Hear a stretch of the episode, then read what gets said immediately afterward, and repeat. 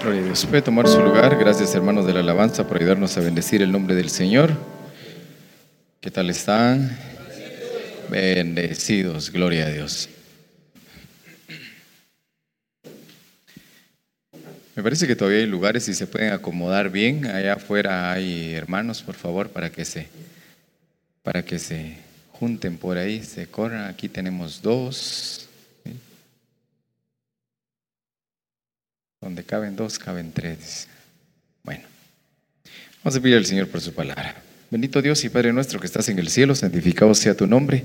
Te damos muchas gracias, tu amor, tu bondad y tu misericordia por estar en medio de nosotros. Háblanos a través de la Escritura. Por medio de ella, instruyenos, dirígenos, oh Dios de los cielos, y que nosotros podamos dar frutos que glorifiquen tu nombre, que te exalten, oh buen Señor. La gloria por siempre para ti. Amén y amén. Gloria a Dios. Estamos estudiando los frutos del Espíritu. Como digo, estudiando, yo creo que si tiene un par de preguntas, láncemela. No creo que se las responda, pero igual dígalas con todo el corazón. Es probable que no tenga la respuesta hoy, pero si le entramos con ganas la otra semana. Salmo, bueno, ¿cuál es el siguiente fruto que nos correspondería? El gozo. Entonces vamos a ir en orden conforme lo tenemos en Gálatas 5:22. Primero tenemos el amor. E, es tan interesante porque si, si fuera tan cronológicamente, primero deberíamos de tener amor para después experimentar el gozo. El gozo, queridos hermanos, como la Biblia lo describe, gozo, alegría, regocijo, felicidad, no es un estado en que uno esté carcajeando todo el tiempo. Es, un, es una forma en que la Biblia expresa la manera en que la persona debe de vivir, la manera en que debe de conducirse con una sana, santa alegría. Por eso les digo, por ejemplo, dice, has cambiado mi lamento en qué? Me ceñiste. Ah, bueno, entonces es una manera, es una expresión, es el estado de nuestra alma de quietud, de regocijo, pero no es solo de carcajear, porque usualmente decimos, estoy alegre y estamos carcajeando. Porque dice en Eclesiastés, la risa enloquece. Y el proverbio nos enseña de esta manera, mis amados hermanos, aún al final de la risa uno tiene dolor. Entonces, es, una, es un estado de nuestra alma, de mucha tranquilidad, de la, no es solo una sensación, sino la manera en que la dice cómo debemos de conducirnos también. Ahora, vamos a hablar sobre fuentes del gozo. ¿Qué de verdad ocasiona o debe ocasionarnos gozo a nosotros? Las personas que buscan lo efímero o todos aquellos que al menos quieren solo pasar un momentito, escapar de su realidad e ir, pagar un boleto de lo que sea, puede ser en un estadio, para un concierto, para un partido, para lo que sea, ¿ok? ellos tienen esa ansia de escapar. No estoy diciendo que eso esté mal, ¿verdad? Simple y sencillamente estoy diciendo que la mayoría busca escapar de la realidad en que se encuentra.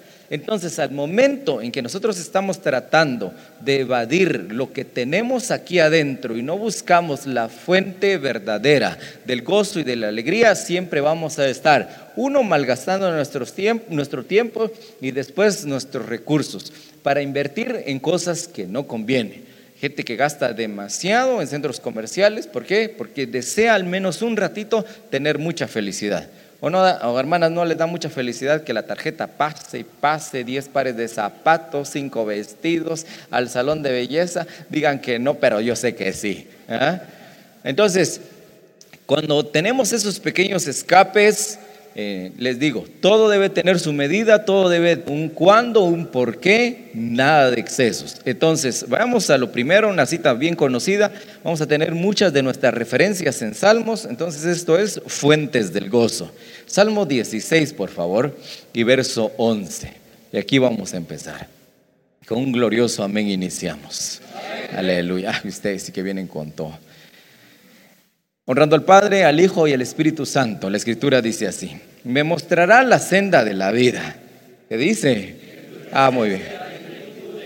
Delicia a tu diestra para siempre. Ah, esa versión dice, hay mucha alegría en tu presencia, a tu derecha hay placeres que duran toda la vida. Bueno, entonces, vamos a, vamos a ir rapidito porque he hablado de la presencia de Dios.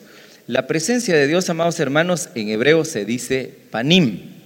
Panim es la manera de expresar presencia de Dios y tiene un par de significados. La primera es como nosotros lo conocemos, presencia. Pero para decir rostro, y en especial el rostro de Dios, se usa la misma palabra.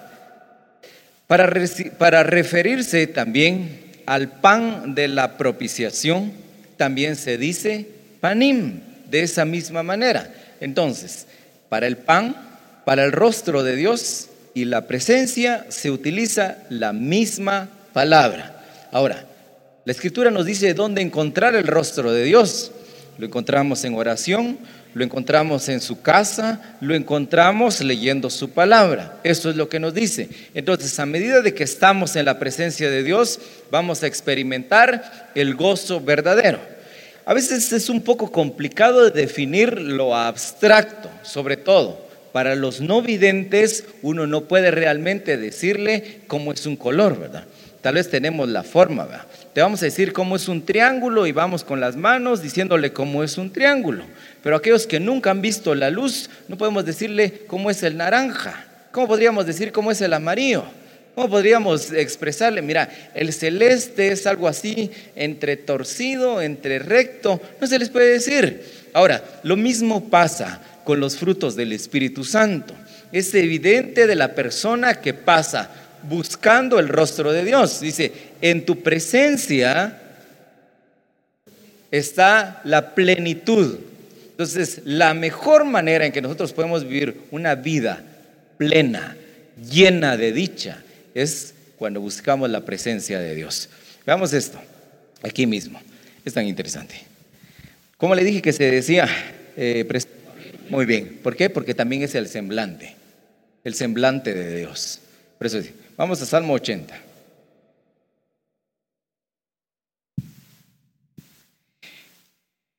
Verso 3. Aquí hay tres versos como que tienen intensificativos cada uno de ellos y el salmista así dice. Verso 3.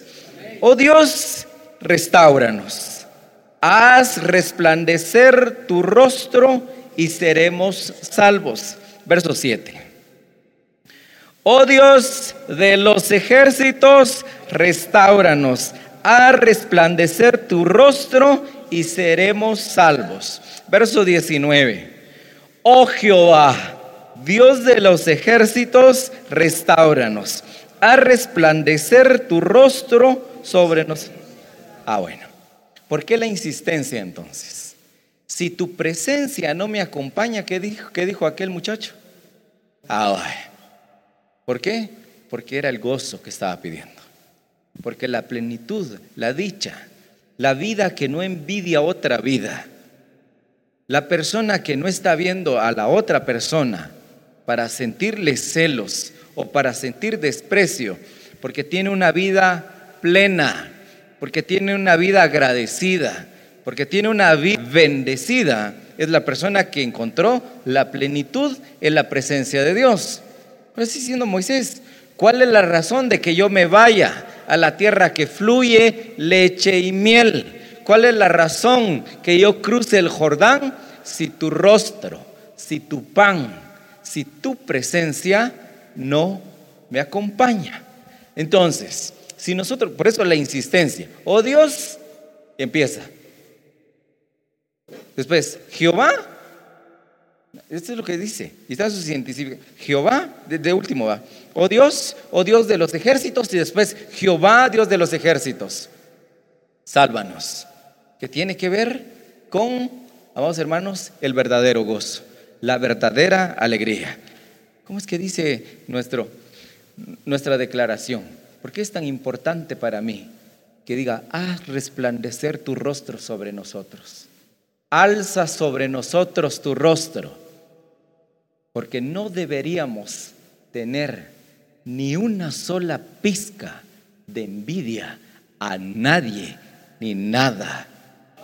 Como dice el escritor de Hebreos, contentos con lo que tenéis ahora, porque él dijo, no te dejaré Bueno, entonces ahí vamos a ir conociendo nosotros el verdadero gozo. Entonces le digo, no son risas y carcajadas todo el día, es que estamos bien, nos sentimos bien, experimentamos la vida que viene de estar en su presencia. Vamos, Salmo, mire, veamos, veamos qué dice David. 21, por favor, aquí mismo estamos en Salmos 21. ¿Vamos bien? Bueno, 21.5. Grande es su gloria en su salvación. Honra y majestad has puesto sobre él, hablando del rey, del mismo, dando testimonio a David. Porque le has bendecido. ¿Lo llenaste de qué? Ah, vaya. Entonces, la presencia dijimos que estas son sus tres connotaciones. O la, la palabra misma de panim. Presencia, pan y rostro. El semblante de Dios. Es el semblante lo que buscamos. Lo llenaste. Por cuanto el rey confía en Jehová y en la misericordia del Altísimo, no será conmovido. Entonces hay un estado en que uno está sobre la roca. Es que uno no está tambaleando, uno se siente bien, no lo tiene todo, pero está agradecido de que tiene un Dios que provee, que da, que sustenta, entra, que nutre. Ese es Dios. Entonces, ¿cómo la persona empieza a experimentar eso? Porque busca su rostro. Veamos el Salmo 4. Aquí está la cita que a todos nos gusta. La vamos a leer. Verso 6. ¿Ya dieron cuál va? ¿Qué más les voy a decir a los buenos sabidos lectores que tengo aquí? 4, 6. Muchos son los que dicen, ¿Quién nos mostrará el bien? ¿Se da cuenta? Hablando, bueno, aquí tienes una palabrita interesante. ¿Quién nos mostrará el bien? Es decir, el sentido de vivir. De esto se trata. ¿Quién nos mostrará el sentido y la razón de estar con vida? Alza sobre nosotros, oh Jehová, ¿qué dice? Vaya, ahí vamos comprendiendo entonces. Y ahora empieza, verso 7. ¿Lo puede leer?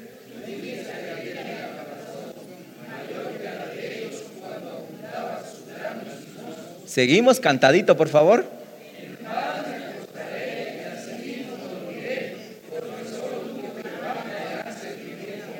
Ah, bueno. Es que no solo duerme confiado, vive confiado. ¿Qué es eso? Fruto del Espíritu. ¿Y cómo se llama? Gozo. ¿Por qué? Porque está en su presencia. Diste alegría a mi corazón. Le diste alegría a mi corazón, le diste de tu presencia, de la luz de tu rostro, de tu semblante, mayor que la de aquellos. Ellos tenían mucho, pero aún con lo mucho que tenían estaban amargados, resentidos y dolidos. Yo estoy tranquilo porque tengo el gozo del Señor. Bueno. Entonces, está su presencia y también Dios mismo. Cuando buscamos y lo amamos al Salmo 43, le digo que estamos viendo fuentes del gozo. Entonces, la presencia de Dios, al buscar su presencia, al buscar su rostro, el pan de la propiciación. ¿Dónde lo tenemos? Nosotros lo tenemos en la Santa Cena. No deberíamos de ser los mismos cada vez que tomamos la Santa Cena. Bueno, Salmo 43, verso 4. Ay Dios, suspiro yo. Entraré al altar de Dios. 43, 4 le dije. Entraré al altar de Dios. ¿Al Dios de quién? Bueno, entonces, aquí. Aquí especifica claramente en dónde está su alegría.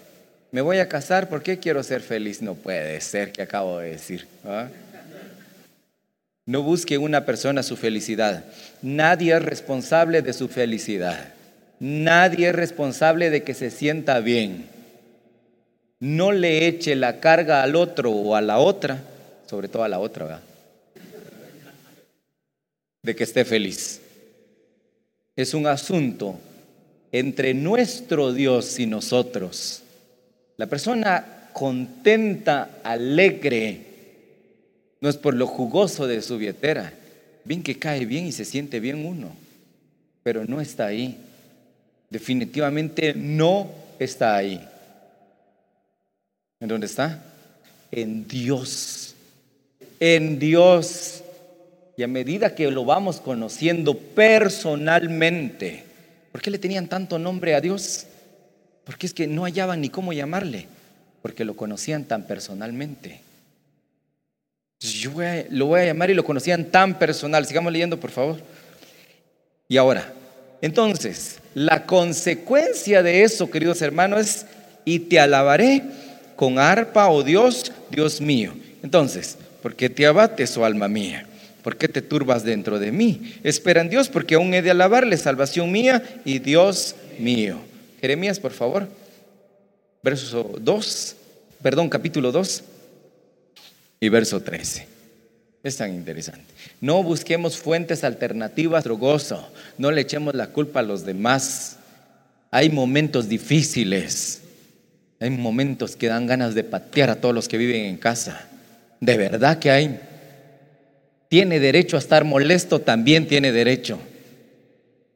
Pero no está bien pasar una vida desdichada. Recuerde lo que le dije la vez pasada. Si Dios hubiera querido que fuéramos infelices, nunca hubiera ofrecido su misericordia. Entonces, lo mismo sucede con el gozo. Pensemos en esto. Porque dos males, 2.13. Porque dos males ha hecho mi pueblo. Me dejaron a mí fuente de agua viva y cavaron para sí cisternas, cisternas rotas que no tienen agua. Bueno, entonces, Salmos otra vez, capítulo 9, verso 1, queridos hermanos, no hagamos lo mismo, buscando fuentes alternativas para pasarla bien, para estar un momento lleno de éxtasis, para que se nos eleve toda la, ¿qué sería? Endorfina, serotonina, tanta cosa que hay en el cerebro. No, no es para que uno se sienta aquí bien elevado. No tiene que ver con eso. Esto hizo mi pueblo y les fue mal. Buscaron otra fuente y la mayoría hacemos eso en algún momento de nuestra vida. Entonces, busquemos al Señor, que nos puede ir mucho mejor. Capítulo 9, verso 1. Te alabaré, oh Jehová, con todo mi corazón contaré todas tus maravillas. ¿En quién? Cantaré a tu nombre. Bueno, en Dios. No viva deprimido. No le dé paso a la depresión cuando busca a Dios. Se nota. Les digo, se nota. ¿Qué te pasó? Estás diferente. Ah, solo me bañé, dicen algunos. Pero te cayó bien. ¿Con qué agua? Le dice uno. Ah, te miras bien. Nunca te había visto así qué se debe? Porque lo notamos. Son pocos los que saben ocultar lo que tienen adentro. La mayoría, sus ojos lo delatan. Lo cansado de su rostro, no se puede. La tosquedad se mira en el rostro, dice. La sabiduría hace que eso desaparezca. Entonces lo mismo sucede con el gozo, la alegría y el regocijo que viene de producto del Espíritu Santo. Me gozaré en el Dios, Dios de mi alegría. Bueno, cambiemos pues. Ahora, Salmo 119, otra fuente de gozo, la palabra. La palabra, amados hermanos, la gente que lee, disfruta la palabra. La gente que lee la palabra está gozosa. Le dije, no es un estado de carcajear todo el día. ¿Alguna vez se ha echado una buena carcajeada? ¿No da hasta dolor de espalda? Seña que ya está viejito, ¿ah? O de estómago o lo que sea. Sí, a veces uno está con personas muy amenas a lo que uno está platicando y le encuentra risa y hasta duele la quijada. No se trata de eso. Hay momentos alegres así. Hay momentos que uno pasa con personas que aprecia mucho y nos echa unas grandes carcajadas. Yo estudié con esta, ¿cómo se llama la chica de Noches de Gloria? Betsy. Esa mujer, uno está unos tres kilómetros a la redonda y se escucha dónde está. Por su carcajada. Se echa unas carcajadas que donde sea que está le contagia a uno. como éramos compañeros, me dio mi cuenta, se va a reírse, está. Y después llegó el doctor y empezó a dar clases y dijo, eh, pastor, y me quedó viendo, ¿usted es pastor? Sí. Siempre me había tratado de vos. Después me dijo, ¿usted es pastor? Sí, le dije. ¿Qué? Le dije yo. Puede reírse ahora. Y le empezó a dar risa, porque no sabía que era pastor. Trató de moderar su risa, pero igual siempre era bien escandalosa para reírse. 119, 111. Yo suspiro con esto, amados hermanos. Me dice, yo leo la Biblia. Si hay gente que se cree y se llene que leo la Biblia si supiera 50 salmos al día. está sin ganas de trabajar. Tiene los ojos hinchados de tanto llorar. ¿Eh? Siempre está de mal humor. No puede ser. Eso es Mentira. Se nota quién lee la escritura. Dice aquí, por heredad he tomado tus testimonios para siempre. ¿Qué dice? Ah, verso 12, 112. Mi corazón incliné a cumplir tus estatutos de continuo hasta el fin. Pero prestemos esto. Son mi gozo. ¿Cuál? Los testimonios del Señor. Recuerde que llamábamos a los diez mandamientos son mi gozo, son mi alegría. 162. Qué hermosa la palabra, hermanos. Aleluya. Espero que ustedes se enamoren de la Biblia como yo. 162. Yo voy a respirar, a mí me gusta este versículo. No voy a pensar que estoy enamorado. O tal vez sí, pero no le voy a decir. ¿cuándo viene la pastora? Cuando, cuando ella venga yo me voy, tal vez tomo mis vacaciones unos cuantos años. 162, ¿Ah? ¿estamos? ¿Qué dice?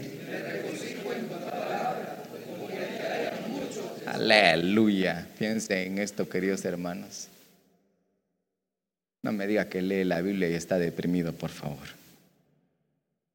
Seguramente piensa que es una novela cualquiera. Y no lo es. 163. La mentira aborrezco y abomino. ¿Tu ley qué dice? Ah, bueno. Siete veces al día te alabo a causa de tus justos juicios. Y ahora dice, mucha paz tienen los que aman tu ley. No hay para ellos. Bueno, dése cuentas, pues. Pensemos en lo que estamos leyendo, queridos hermanos, y cómo la estamos pasando en casa. ¿Cómo nos conocen? como el gruñón, como el amargado, como el resentido, como el rencoroso. ¿Cómo nos conocen? A mí algunos tratan de engañarme, ¿ah? no saben cuál es mi sexto sentido. El don de presentimiento, hermano. ¿Ah? Pero ¿cómo lo conocen? ¿Cómo es que dice aquel carito? No puede estar triste un corazón que tiene. ¿Para que sí? Y ahora que si conocemos la palabra tampoco, amados hermanos, le digo, hay momentos difíciles. Hay momentos en que uno se viste de luto, por supuesto. Que dice Eclesiastés, todo tiene su tiempo. A la risa dice enloqueces. Y como dice también Eclesiastés, es mejor estar en la casa de luto. Y no comprende esas cosas, que hay que llorar con los que lloran. Por eso le digo, es un estado de nuestra alma en que se siente en plenitud. No es solo carcajear. Por eso el gozo es fruto del Espíritu. Es tan difícil poder explicarlo. Porque se vive, se nota y también se siente. A donde quiera que uno va. ¿Puedo escuchar un amén? amén. Aleluya. 161. Yo hasta ya estoy preocupado por todas las preguntas que me van a lanzar, pero ahí vamos. Isaías, por favor. Isaías 61. Vamos a Quisiera leer toda esta parte, pero mejor solo vamos a leer un versículo.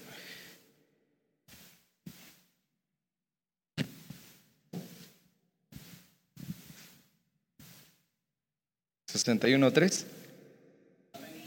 Aquí Jesucristo, bueno, se recuerda en Lucas, esto es por Jesucristo de Jesucristo, entonces Jesucristo mismo es nuestra fuente de gozo, ya dijimos la presencia de Dios, Dios mismo, la palabra y Jesucristo mismo. En Lucas él dice, lee, abre los rollos, encontró esta parte, entonces en él es, él es nuestra fuente de gozo y de alegría. 61.3, a ordenar a los afligidos de Sión que se les dé gloria en lugar de ceniza. ¿Qué dice? En lugar de luto, manto de alegría, lugar de espíritu. Y serán llamados árboles de justicia, plantíos de Jehová para gloria suya. Bueno, reverdece, está junto a la fuente. ¿Por qué? Porque tiene al Señor en su corazón es templo y morada del Dios viviente. Dice, habitaré en ellos. ¿Y cómo? ¿Cómo? Pondré mis leyes en su mente y las escribiré en su corazón. Y por eso dice, es una orden que les quiten el manto, el, manto de luto oh, y el espíritu angustiado. Ahora me pregunto, si es que su espíritu está angustiado, o detrás de todo eso hay un espíritu que causa angustia, que no lo deja a uno. Que uno quisiera tener momentos tranquilos, pero no se puede. Entonces, ¿cómo es posible esto? ¿Cómo pasa? Si hay algo que de verdad nos arruina, es el pecado. Si algo que de verdad nos patea es el pecado. Pregúntenle a David, gritando, devuélveme el gozo de tu salvación. Salvación es lo mismo, bueno, las palabras para decir salvación o para decir Jesús, ambas son iguales. Yeshua, salvación. Yo quisiera Jesús. Démosle una ojeada. Y si será que dice o no dice. Vamos. 51.8. Es que los miro con ojos de incredulidad. O ya están analizando, maquinando sus preguntas contra mí.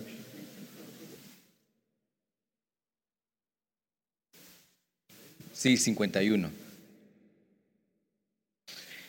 Ay, Dios mío. 51.8. ¿Estamos? Hazme oír. ¿Qué dice? Y se recrearán los huesos que has abatido. ¿Debido a qué? Les dije, es el pecado que lo arruina a uno. ¿Cómo darle una gran patada, digo yo, cuando nos está pateando a nosotros? Verso 12. Ajá. Ah, bueno. Ve que hay gozo por tener a Cristo devuélveme el gozo de tu salvación. Devuélvemelo. Ayúdame, Señor. Gente alegre deberíamos de tener todos los días en la casa del Señor. Entran a la oficina, es su oficina, dice como que fuera la oficina de un psiquiatra. Siente que es terapia. de vez en cuando sí puede haber terapia. ¿Por qué le digo esto? Porque eso es lo siguiente. Porque la rectitud de corazón también va a ser fuente de gozo. Salmo 97 y aquí vamos a ir terminando. Ya les hablé de la fuente de, gozo, hermanos. Es probable que haya una que otra por ahí, pero para no cansarlos con tanta información. Salmo 97, 11. Aleluya. Luz está sembrada para el justo. Ah, bueno. Se cuenta, por favor, a una pausa de nuevo. Corren este salmo. ¿Qué se les olvidó escribirle Cela, digo yo? Esa palabrita que está en muchos salmos. ¿Qué es Sela? A una pausa y mediten lo que acaba de leer. Ahí le deberíamos de poner nosotros. ¿verdad? Haga una pausa y mediten lo que acaba de leer. Luz está sembrada para el justo y alegría para los rectos de corazón. Alegraos, oh justos en Jehová, y alabad la memoria de qué? ¿Se da cuenta? ¿Por qué no dejo que canten lo que quieren o que se les ronca cantar?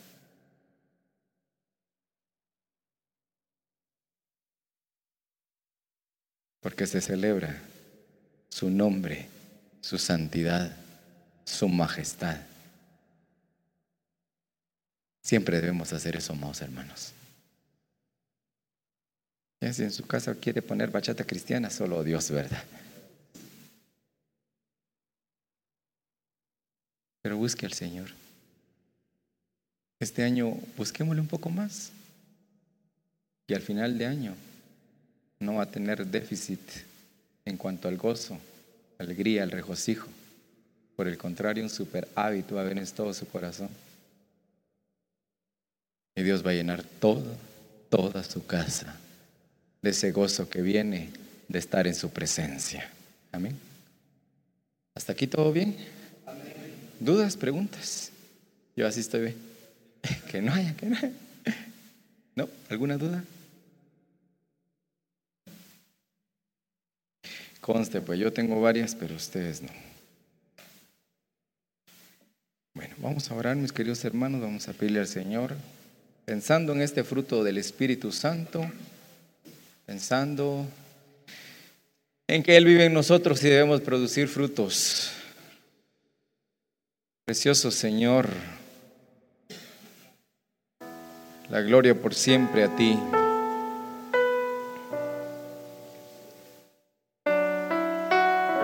Estamos delante de tu trono, Señor precioso. Ayúdanos a glorificarte, exaltarte. Señor, tan solo somos ramas